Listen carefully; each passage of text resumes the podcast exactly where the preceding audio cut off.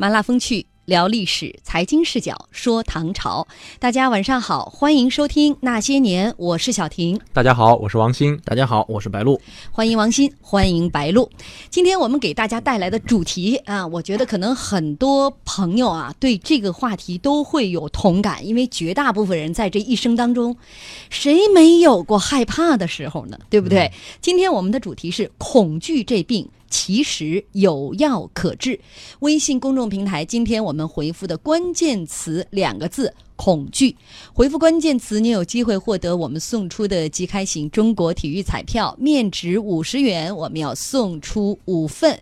前提是您要关注我们的公号，微信公众平台，您搜索“那些年”，找到我们，并且关注我们就可以了。我们的头像是一个金话筒。呃，我想问问你们两位啊，这个最害怕什么？我刚才节目前刚问了白露，我最害怕老鼠，我最害怕蛇，都是动物。这不太像两个大老爷们儿啊！我告诉你，他们告诉听众朋友啊，他们两位的身高啊，都一米八几的。呃，害怕老鼠，害怕蛇啊。那哆啦 A 梦都怕是吧？对对。呃。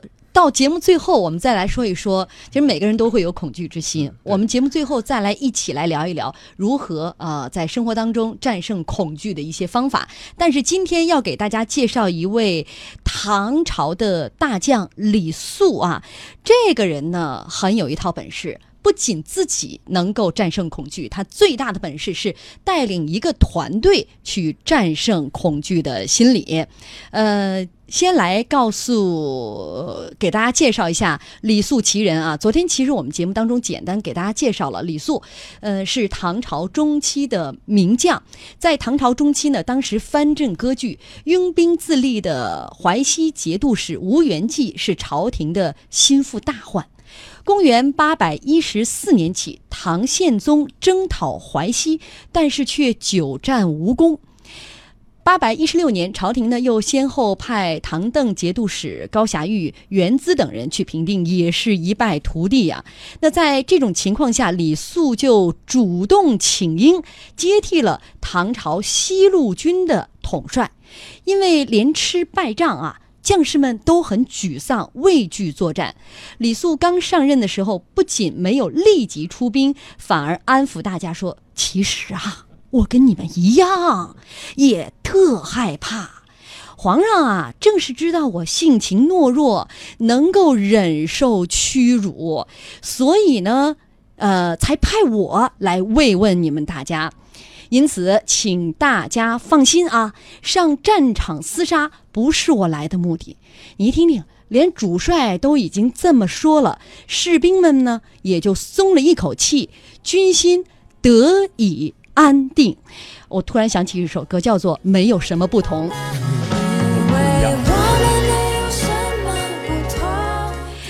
刚刚放了一句歌词，就是因为我们没有什么不同啊。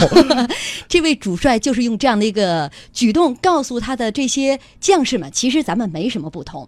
这是第一招啊，就是建立共情。我也很害怕，但是人家呢，除了这第一招之外，李肃还有第二招，就是外松内紧。李肃对于将士嘘寒问暖、亲自照顾受伤生病的士卒，一点儿都不端大帅的架子。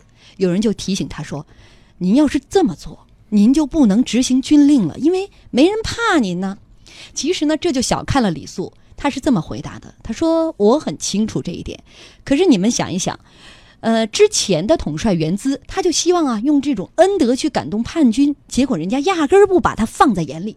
听到我来上任，这敌军啊一定会增强戒备，我就故意让军营看起来乱七八糟，对方呢会觉得我很懦弱，自然就会懈怠，这样呢我就能出其不意，趁机攻击他们。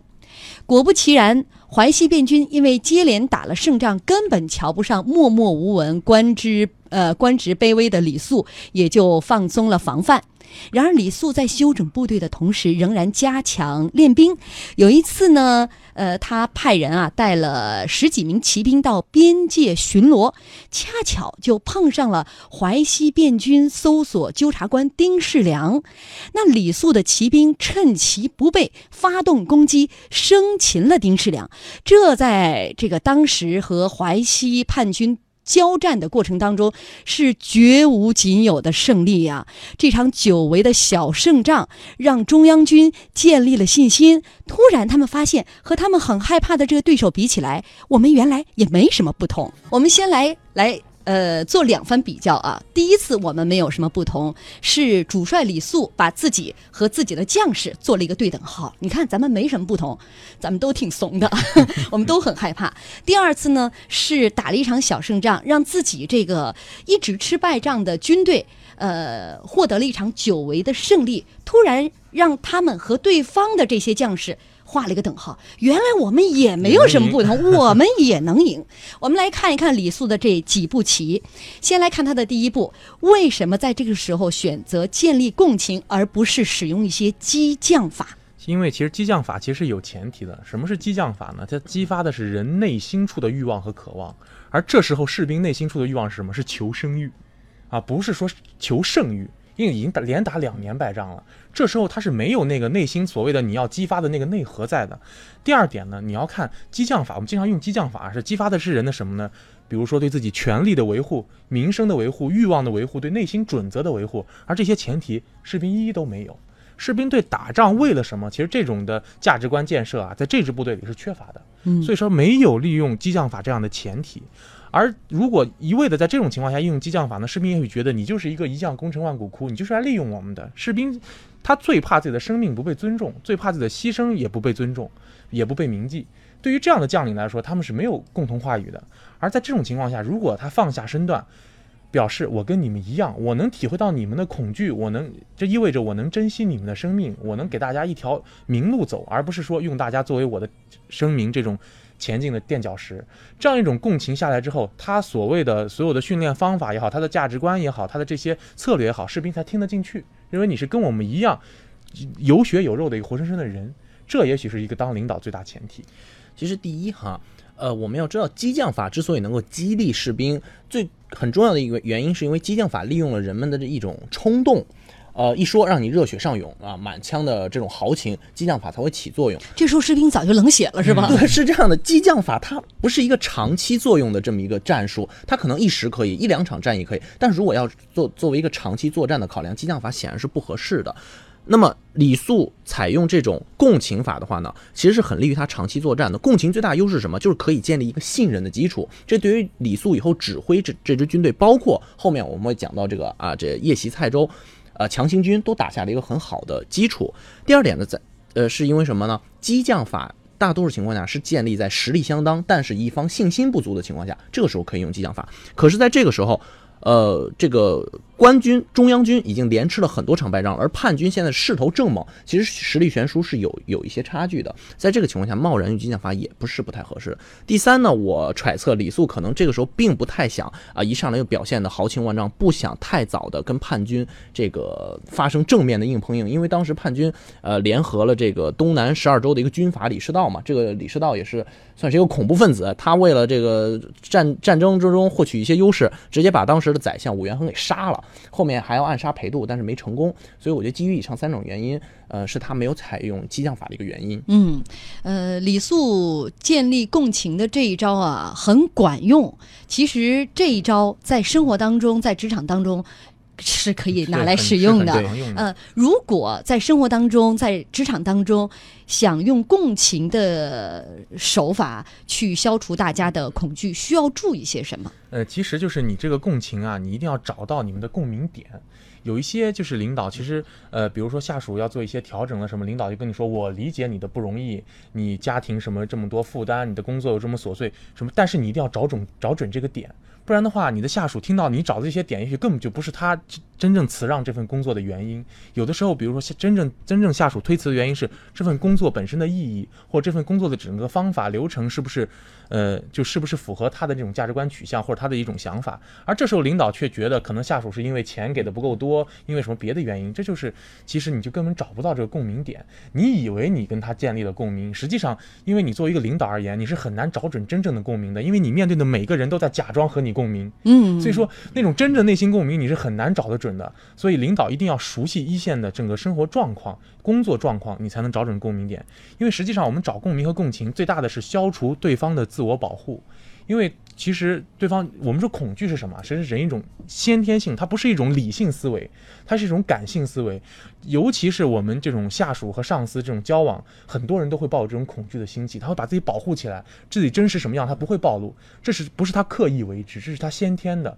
你领导只有真正的放下身段，因为只有经过你不能临时的一次，我啊是这次来跟你交流一下，你要在平时的工作当中真正的做到和大家，包括就像打仗一样，像李素这样同吃同住，看望伤兵，你真正要做到平时就和员工这种整个的站在一起，你才能在关键时候有这种共情的基础。嗯，也能很准的找到共情点，对，临否则时抱佛脚不管用。否则这个有可能是南辕北辙、背道而驰。对这还罢了，还在一个维度，万一是异度空间，那就更糟糕了。还是得走心。对 对，走心。其实我觉得共大家在使用共情的这个方法的时候，一定要注意，共情绝对不是同情，共情和同情真的是南辕北辙。共情会让我们的距离拉近，但同情其实会让大家呃距离疏远。就我最近看了国外的一个演讲，就在讲共情的这件事情，我觉得它里面有一些点说的很好。呃，第一，共情的话，一定是我们站在对方的角度上替他来想，比如说。王王鑫今天掉到了一个很黑的洞里面，他说这里很黑，我很害怕。我们如果是共情的话，绝对不是说，哎呀，你那边真的很黑，好害怕，你真的可怜，这个叫同情。我们要做的是一起下到那个洞里面，跟他说，哎呀，原来这儿真的是挺黑的，我理解你的感受。第二，就是在你跟别人使用共情的时候，一定不要说但是和至少。比如说，我跟领导说，领导，我最近想换一个工作，哎，你你你你快换什么工作？我知道你也很累，但是你至少学到了很多东西嘛。这其实真的不叫共情。这个造句很成功啊！至少你还学到了不少东西。，比如说，哎呀，领导，我我最近跟我这个男朋友分手啊，没关系，虽然分手，但至少你知道他是个渣男嘛，这个其实是不会引起跟你分享这个痛苦的人他的一些共鸣的。第三个就是，其实我们要知道，我们在听到很多令人难过事情的时候，这是人的一种本能反应，我们都会下意识的去美化这件事情。就像我刚举那两个例子，至少你还怎么样嘛？啊，但是你还怎么样嘛？但我们要知道，在面对真正很难过的一些事情的时候，一两句话并不会让那个人感并不会让这种呃受害者吧，算是感到好过。就这个时候，我们如果跟他共情，反而不如说一句说。我对于你说的这些事情，我真的很难过，但是我我真的也没有什么办法。我很感谢你把这件事情告诉我。这样的话，我觉得相对还要坦诚对，我觉得真的是这样的话会会更感受会更好做一个坦诚的倾听者，对对有的时候更管用。嗯，刚才我们说了，呃，在很短期内的一段时间里面，李素的两个做法，一是先跟战士们建立共情，就是你看我跟你们没有什么不同。接下来他是外松内紧，就让外人看起来好像这还是一盘散沙，但是内部的训练是不停的，所以其实部队的战斗力是得到了有效的提升。因此，在和丁世良的这个短兵相接的时候，他自己的部将能够生擒丁世良回来，给一直呃。在战斗当中居于下风的当时的唐朝军队打了一针强心剂啊，呃，让这个当时唐朝的士气不振的军队立刻感觉到，他们原来和淮西的叛军也没什么不同，原来大家都是人嘛。呃，你们怎么来看后面的这场胜利？其实啊，这一场战争啊，呃，这场战役吧，并不是一个在全战略观上来讲，它没有什么重大的战略意义。没错没错。呃，但是呢，这时候的唐军已经基本上两年没有打过一场像样的胜仗了，而且这是一场遭遇战。遭遇战最考验的就是士兵的素质。唐军以以前啊，在这种状态下最怕打遭遇战，为什么呢？就是没有准备。人家是出来这种叛军啊，这这个就跟那个盗很多就跟盗匪一样，就是出来劫掠的。甚至出就就是出来就是这种侦查都是很带有很强的攻击欲望、攻击性质出来的，是做好准备的。而这种巡逻的唐军呢，经常就见到之后就丢盔弃甲，所以这种遭遇战都能打赢，说明李肃的这个日常训练，不光是这个不光是身体上的，心理上的强度都够硬了。这个是一个标志。让这些士兵真正树立起一个自信心。我们不止打得赢，我们就连这种突遭遇战都打得赢。我们从整个士兵的技能素质上、心理素质上都不落下风。这是整个扭转了这两年之间对淮西叛军这样一种心理的这种高下的判断。对，其实王鑫刚才说这一场战斗在战略层面其实没有什么特别重要的作用的，我是认可的。因为很多的时候，在士气严重低落的时候，一场突如其来的胜利，的确在战略层面没有什么特别的积极意义，但是很有可能就会让你的士兵完全就改头换面，这个身心状态就不一样了。因为我们知道战争其实最大的因素是人，我们会发现古今中外的历史上有非常多这种战在战争当中就是由一场。胜利之前颓废了很久，一场突然其来的胜利让整个的战局都发生了扭转。比如说，呃，英法百年战争的时候，当时奥尔良被英国围困了两百多天，那这个贞德带领这个军队把奥尔良解困之后，就其实就是这一场胜利，闪电战嘛，袭击解困了之后，其实就就这这一场胜利让后面的战局开始发生扭转，也包括我们之前说过的那个刘仁轨，他当时在雄津也是被围困了一年多嘛，也是这个坚持坚守，最后。颓废的情况下，一场胜利，士气大振，才有了后面那种白江口大捷。我觉得很多的战斗都是这样的一种情况，呃，更多的还是身心的一种状态不一样。相当于这个可能不是这个决胜局哈，但是就像下棋那个棋眼一样，你点到了这个棋眼当中，这盘棋开始活了，对，这个曲线开始转折了，出现。对，经经常有一些大战，甚至这种信心不是给军，不只是给军队的信心，是给全国人民，甚至背后的整个统治者的信心。有一些统治者这些战争不想打了，对，就觉得打不赢了。包括我们在整个的我们民族的整个战争史上，有很多这种关键的战役，呃，比如百团大战这种战役，它是整给整个民族信心的。所以说，这是一场胜仗，在这种关键时候至关重要。嗯，我们有听众说了，呃，刚才你们说的那场战役哈，就是李肃他们的将士突然偶遇丁世良，这就是学渣突然考了六十分呢，大喜 及格了啊！好了，我们稍微休息一下，今天给大家带来的主题是恐惧这病其实有药可治。微信公众平台我们回复的关键词“恐惧”两个字，福利是即开型中国体育彩票，面值五十元，我们要送出五份，前提是您要关注我们的公号，微信公众平台，您搜索“那些年”找到我们，并且关注我们就可以了。我们的头像是一个金话筒。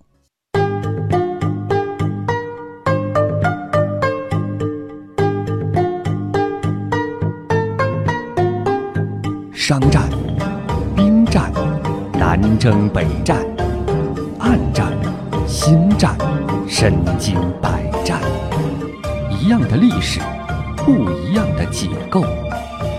那些年，带你穿越千年，纵横古今。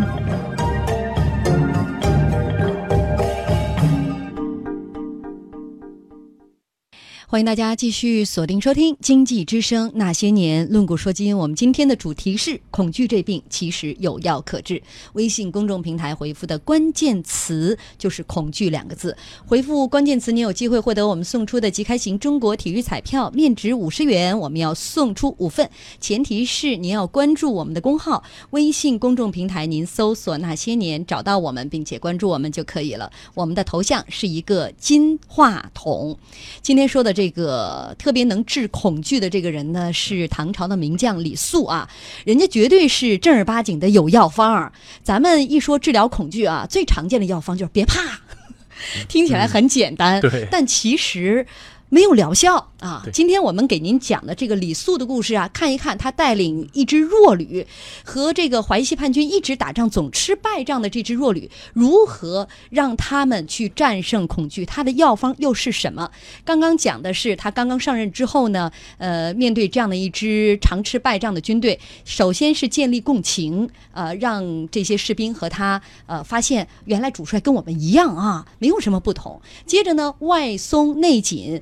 呃，丝毫不放弃军队的训练，所以呢，在一次短暂的这个很小的一次遭遇战当中，他们打了个小胜仗，生擒了对方的丁世良一员猛将，也让他们的士兵发现，哦，原来那么能打的军队也能败在我们的手上，原来我们也没什么不同。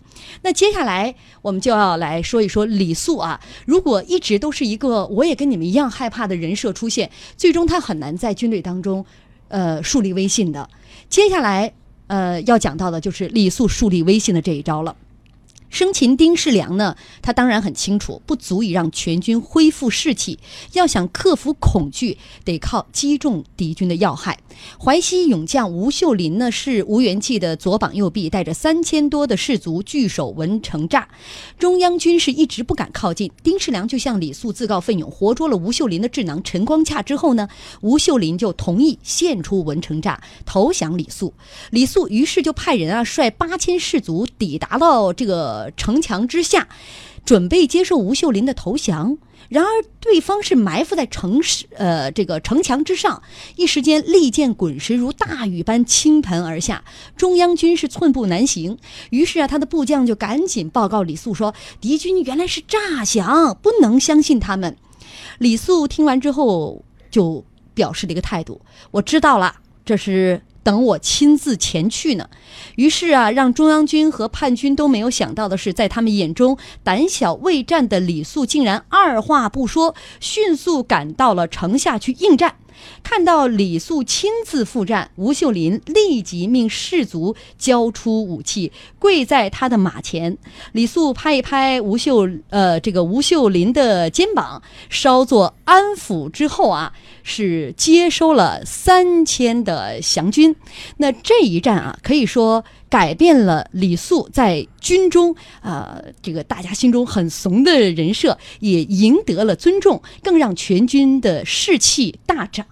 原来大家不一样，一场胜仗让他底下的军士发现，原来我们的头跟我们不一样啊，原来是。找到共情，我们一样。现在通过这样的一场，呃，万军丛中，大家都很害怕。结果他一马当先，显示出了主帅的不同。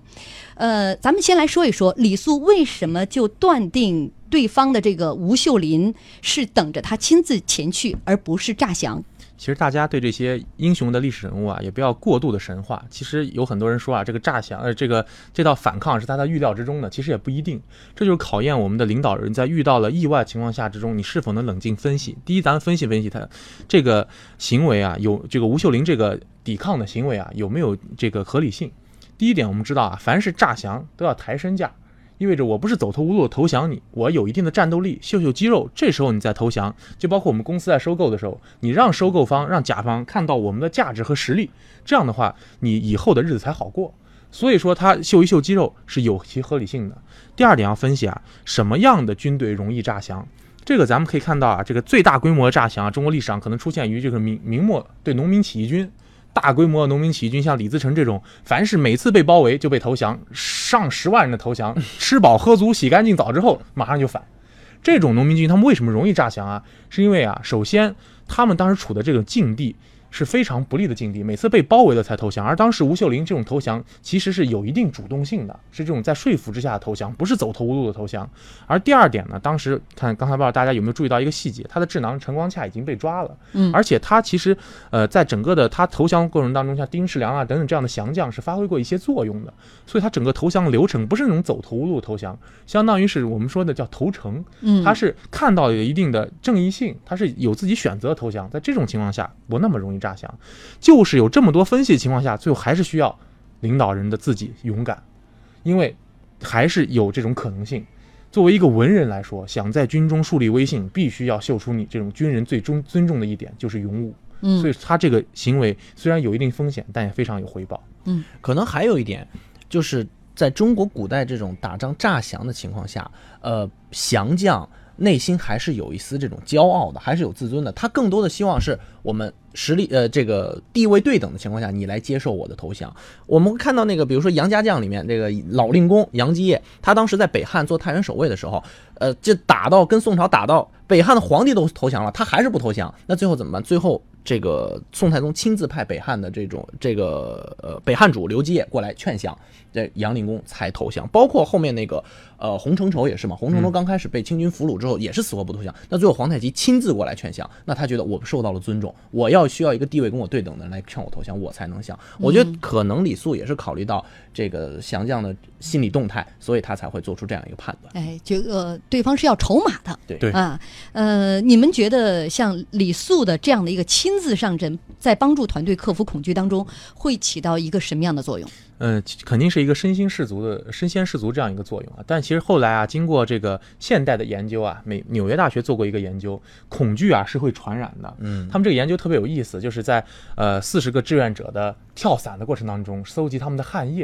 然后这个汗液中啊，真的是恐惧。咱们说嗅到了恐惧的味道，恐惧真的是能被嗅到的。经过后来的化学分析，这个汗液中的成分是能人让人能让人的下丘脑产生那种那种恐惧区变得活跃的。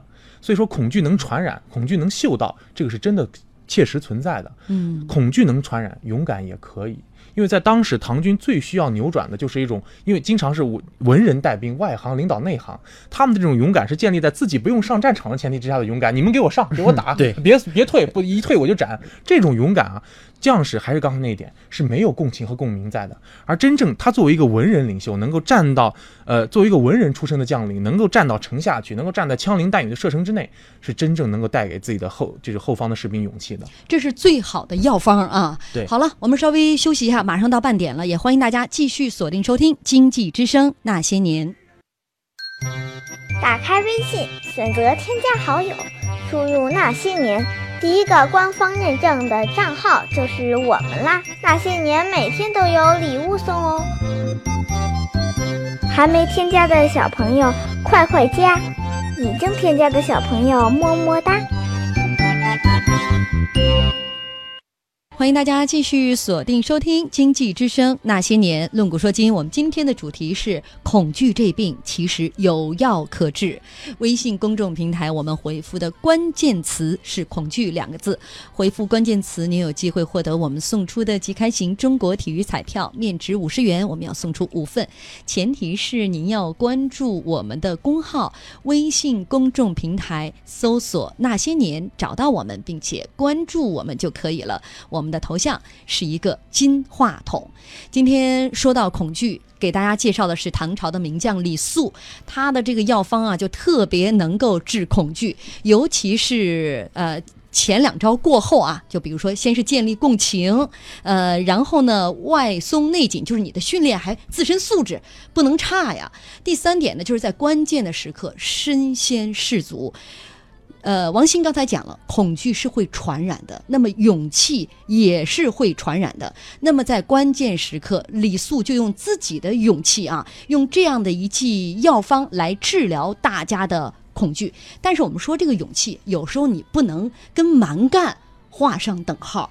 呃，白露，你觉得在这个时候，在克服大家恐惧的心理方面，如果一个领导者想要呃这个用勇气来说话的话，他需要具备哪些品质？其实我想跟大家分享一个一段演讲，这个演讲是一九四四年的时候，美国的巴顿将军在诺曼底登陆之前，对他统领的这个美国陆军第三集团军做的一次演讲。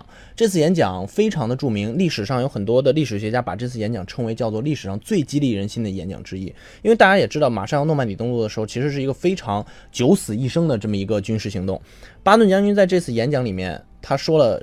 呃，以下几段话我给大家分享一下啊。当然，他说的话里面有很多粗话和这种脏话，我给过滤一下啊，因为他他本身也是一个粗人嘛，面对士兵，他说没有哪个混蛋能为他的祖国通过为他祖国赢战死来赢得一场战争，你得让别的混蛋为他们的国家战死来赢得战争，并且呢，你们在这场战争中不会都死掉。今天在这儿人只有百分之二，大概会在这场战役中死掉。你们每一个人上战场都会害怕。如果他说不怕，他就是一个天杀的骗子。但是真正的英雄是那些即使害怕仍然坚持战斗的人。一个真正的男子汉从来不会让他对死亡的恐惧战胜过自己的荣誉感，以及他对自己祖国的责任感和他天生的男子气概。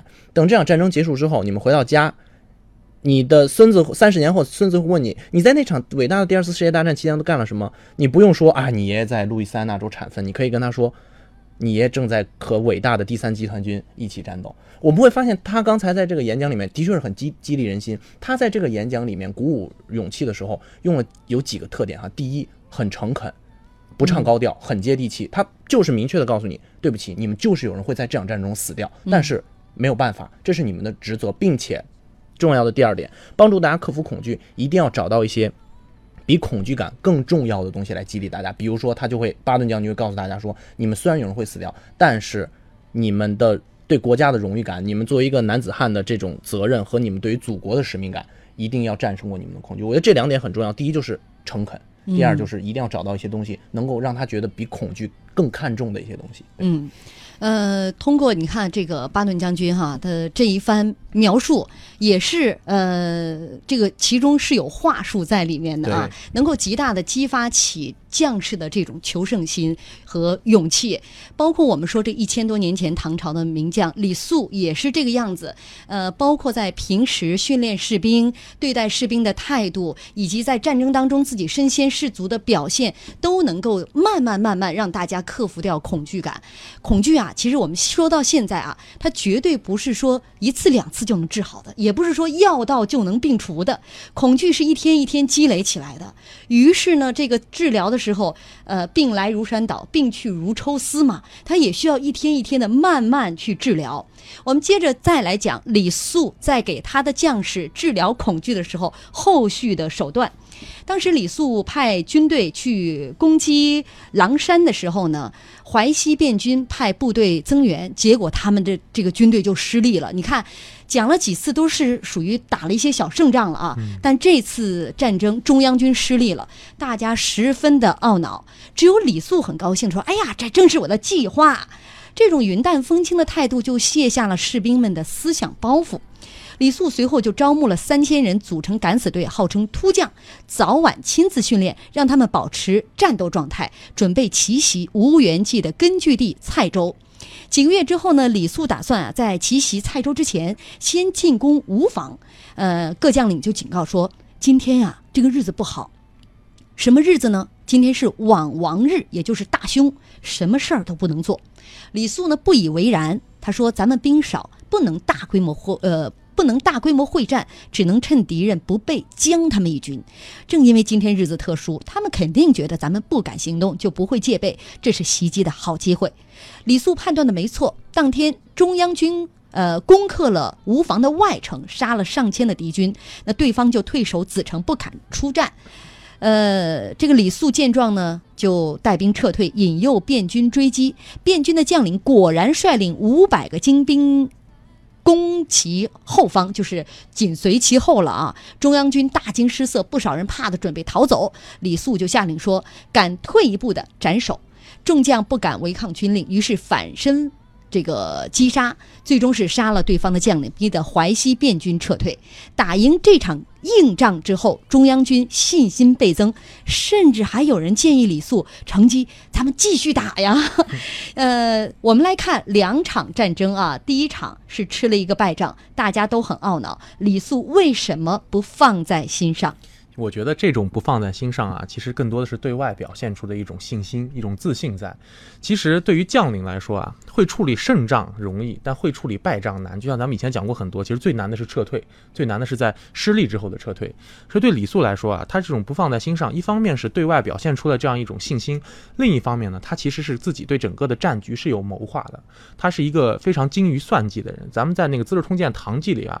就描描写李肃就有一这么一段，每得降卒必亲引问为取，就是他每次抓了这个敌人的降降将也好，士兵也好，都要亲自去问这个情况。所以呢，贼中险易远近虚实尽知之。嗯，他对。整个的对手把握的是非常详尽的，所以这种局部的失利，其实能不能引起整个大局的这种结构性的这种风险，他是非常清楚的。所以对他而言，他明白什么仗是必须赢的，而因为胜败乃兵家常事嘛，你要知道什么仗是必须啃下来的，什么骨头是必须打下打掉的，而什么时候呢是可以容忍一些失败的，你自己心里要有个数。一个不能容忍失败的将领是当不好一个好将领的。嗯，对，我觉得除了李肃对于。于呃，这种士兵没没有没有降的兵，他就亲自去问一些信息之外，他对于降将的把控也很好。就说白了，李肃统战工作做的其实是非常到位的。我们看到这个丁世良，呃，原来是也是降将嘛，他献计擒这个吴秀林，并且亲自擒了陈光洽。那吴秀林呢，被招降以后呢，又献言说这个淮西将领李佑对于这个我们以后打蔡州是很重要的。那和吴秀林一起投投降的李宪。在攻打蔡州的时候，也是主力军、先锋军，包括后面降的李佑，在取蔡州的时候，也是做了非常突出的贡献。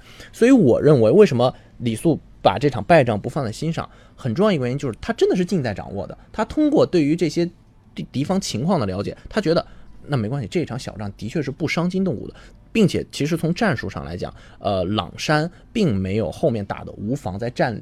地理战略位置上更好，因为朗山其实是有点偏这个蔡州的南部了，但是吴房的话离蔡州已经非常近了。当时李肃是作为西路军从西路去突破的，如果他再往南走去打这个朗山的话，其实对他的兵这个兵线是有点拉得过于过于长了。我觉得这战术上可能也有一些考量。嗯，这是第一场仗啊，吃了败仗，结果呢，他宽慰士兵。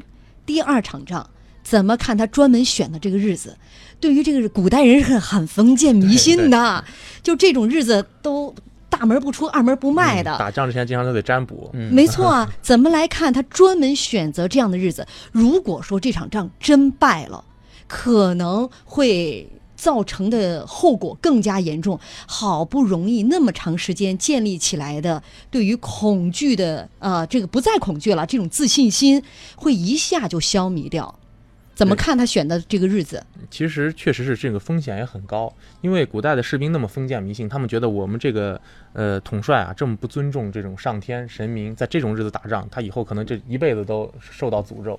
这是有这个风险在的，但其实，呃，在古代来说，尤其在战争中来说，咱们有很多，比如什么圣诞夜突袭了，什么很多这种战例，就是你就要往往选在别人意识不到的地方去出击，因为我们的今天的李肃啊，他这个出击不光光是选在这样一个日期，他其实做了非常系统的谋划的。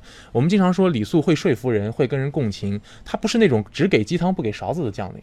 他是那种把所有的计划都非常的周密，因为我们就比如说，就拿雪夜西蔡州这件事情，打蔡州不止他提过，我们著名的比如韩呃韩愈也提过，区别在哪儿呢？他提出来的是一套系统的计划，细节到每一步要怎么打，路线怎么走，整个的粮草怎么跟上，是非常细的一套计划。所以在这么一套细节的衬托之下，他的所有的呃这种他的规划是非常有自信的，根本就不受这种封建迷信的掣肘。对，其实我是赞同王兴的说法，因为呃，我偏倾更倾向于李肃他制定了详细的计划之后，每一个环节在哪一时哪个时间打哪一场战役都是环环相扣的，他不能够因为一些呃不是那种不可抗力的原因去推迟他每一场战役，包括什么时候佯攻朗山，什么时候拿下吴房，什么时候拿拿下这个张柴，什么时候最后进攻蔡蔡州，我相信他都是有一个谋划的。这个环节里面错一步错，那后面步步就错了，很有可能就耽误到最后的这种决战了，并且我觉得这个。呃，虽然诸事不宜，对吧？我方不宜进攻，但对方也不宜防守嘛，对，所以这是辩证的看问题。对呀、所以也没关系。高考题大家都难，是不是？对。呃，刚才我们说到了这个小故事，其中还有一个细节啊，在之前讲到李肃对待士兵的时候，很少会出现这句，就是谁敢不进攻就斩首。很少这么强硬。对，很少这么强硬，相当于在两个这个进攻的案例当中呢，宽严并济啊，一会儿对。士兵很宽容、很宽松，一会儿呢很强硬。呃，我们说这两场仗显示出的他两种不同的手腕啊。那在帮助团队克服恐惧的时候，什么时候该相应的宽松一些、宽容一些？什么时候就要强硬一些？硬怼我也要给你怼上去。其实，在团队里啊，有一类人大家都喜欢，那这类人绝对做不了领导，那就是那种老好人。啊，他什么事儿他都好说话，就是我们说一个团队领导必须是一个善意但是又强硬的管理者，他的这种善意和强硬的区别又在于你要选选对释放的地方，在一些原则性的、胜败性的这种全局性的场合，你就不能这时候再释放善意，你要知道什么时候是退无可退。对于其实李肃而言，他在平时的军整个的训练当中，其实也是非常强硬的，军纪也是很严明的，只是他学会了用那种共情，不光是话术也好，他的整个的态度也好，他是踩在跟士兵同样一个这种平等的这种线上的这样一种讨论。他的这种善意，并不是在于对原则性的后退，退，而是在于我和你们一样的基础上，我们要共同奋斗，这种底线是非常强硬的。所以在企业的管理中，你要分清楚什么是公，什么是私，什么是底线，什么是给大家的自由。这个底线一旦明确了，你就知道什么是老好人，而什么是善意但强硬的管理者。我觉得在企业当中，团队的管理者必须要明白有哪些事情，呃，你是还有这种容错空间的，哪些事情你是没有容容错空间的。包括这个李素这一次为什么在打朗山的时候他是可以宽一点的，但是打吴房的时候就必须要严一点。也许在李肃认为，就朗山是可以放的，甚至可能就是我计划的一部分，但是吴房这个地方是兵家必争之地，是我战略最重要的部分，我不能放。嗯，回到企业里面也一样，比如说这个踢足球，你平常训练的时候，呃，出现了失误，没有关系嘛，暴露了问题，我们呃可以宽宽松一点，然后改进。嗯，如果太严厉的话，反而还会影影响这个球员的心情，对吧？太紧张。那比如现在都已经世界杯的决赛了，您您还这个吊儿郎当的，还提不起精神来，那这个时候再宽就很麻烦了。嗯，其实我在准备这期内容的时候，我都在想，就李素这样的将领，搁今天能不能带领中国队走向世界杯？打平就能出现这么宽的情况下，都多少次了？但是咱们不是老有恐这个症、恐那个症吗？嗯呃，常常如果能够战胜自己心中的对于对方球队的这种恐惧感，嗯呃，树立自信心，包括再有一套非常科学的一套训练体系、训练方法，我觉得也还是有希望嘛李。素可以站在中线拿一把刀嘛？谁敢后退，退过退过我方半场就斩。这这得搁到一千多年前的球队。我们继续来讲李素啊，李素呢，经过了一段时间对于军队的调教，曾经他的队伍啊是属于。真的内心也有恐什么症，属于恐淮西变军症。一看到淮西的队伍，整个他们的士气就涣散了。那经过一段时间的这个努力，这支军队其实的战斗力和过去有了很大的不同。那接下来生死一战马上就要上演了。这一战呢是奇袭蔡州，我们中学课文里边都学过。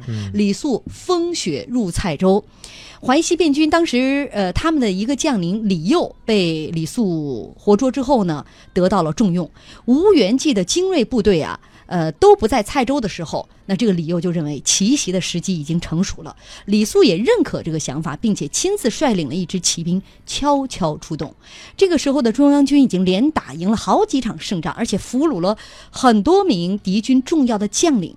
不过啊，奇袭蔡州这么大的一盘棋，这么重要的一个。呃，军事计划，李肃坚持不向部队甚至是重要的将领透露此行的目的，士兵们都只是奉命前进，就大家都背着干粮啊，路上说去哪儿啊？去哪儿啊？不知道。不知道啊。结果呢，这个部队在占领张才张柴村之后呢，就有将领请示啊，就说能不能告诉我们目的地？李肃这个时候才跟他们说，攻击蔡州，生擒吴元济。将士们一听，脸色都变了。哎呀，我们果然中了奸计。这个时候，风雪交加，旌旗破裂，士卒和马匹啊，呃，一个接一个冻死。从这个张才村以东呢，就是淮西战区的腹地了。中央军从来没有走过这条路，人人心生恐惧，都认为自己一定就会死在这里了。但是这个时候，士兵们已经也没有了退路了，也不敢违抗李肃的命令。为什么呢？你不走那条路，你都没走过，风雨交加，风雪交加，你不走也是死，还不如跟着大部队生还的可能性还更大一些。于是这支军队就冒着风雪抵达了蔡州。对于中央军的行动啊，其实淮西的便军一点戒备都没有。看到李肃的骑兵突然兵临城下，蔡州城的守军慌忙向吴元济报告。这个时候，吴元济正在呼呼大睡，根本不相信已经大难临头，就没有做出明确的抵抗的指示，继续蒙头大睡。直到唐军的号令传到了蔡州的内城之下，吴元济才开始准备抵抗，但是为时已晚。经过最后的挣扎，看到败局已定的吴元济认罪投降，散布各地的两万多呃便军也是相继投降，为祸数十年的淮西。终于得以平定。生擒吴元济之后，李肃是不滥杀一人，并且给他的手下都恢复了职务，避免俘虏因为恐惧导致哗变。李肃还说服裴度接受呃这个隆重的受降军礼，在淮西百姓当中树立了中央的威严。呃，我们来看风雪入蔡州啊、李肃为什么要向将士们保密决战这件事儿？因为两个主要原因，第一个原因是很多在一个大决战之前哈，保密工作其实是必须的，这个是为了保证我们这种。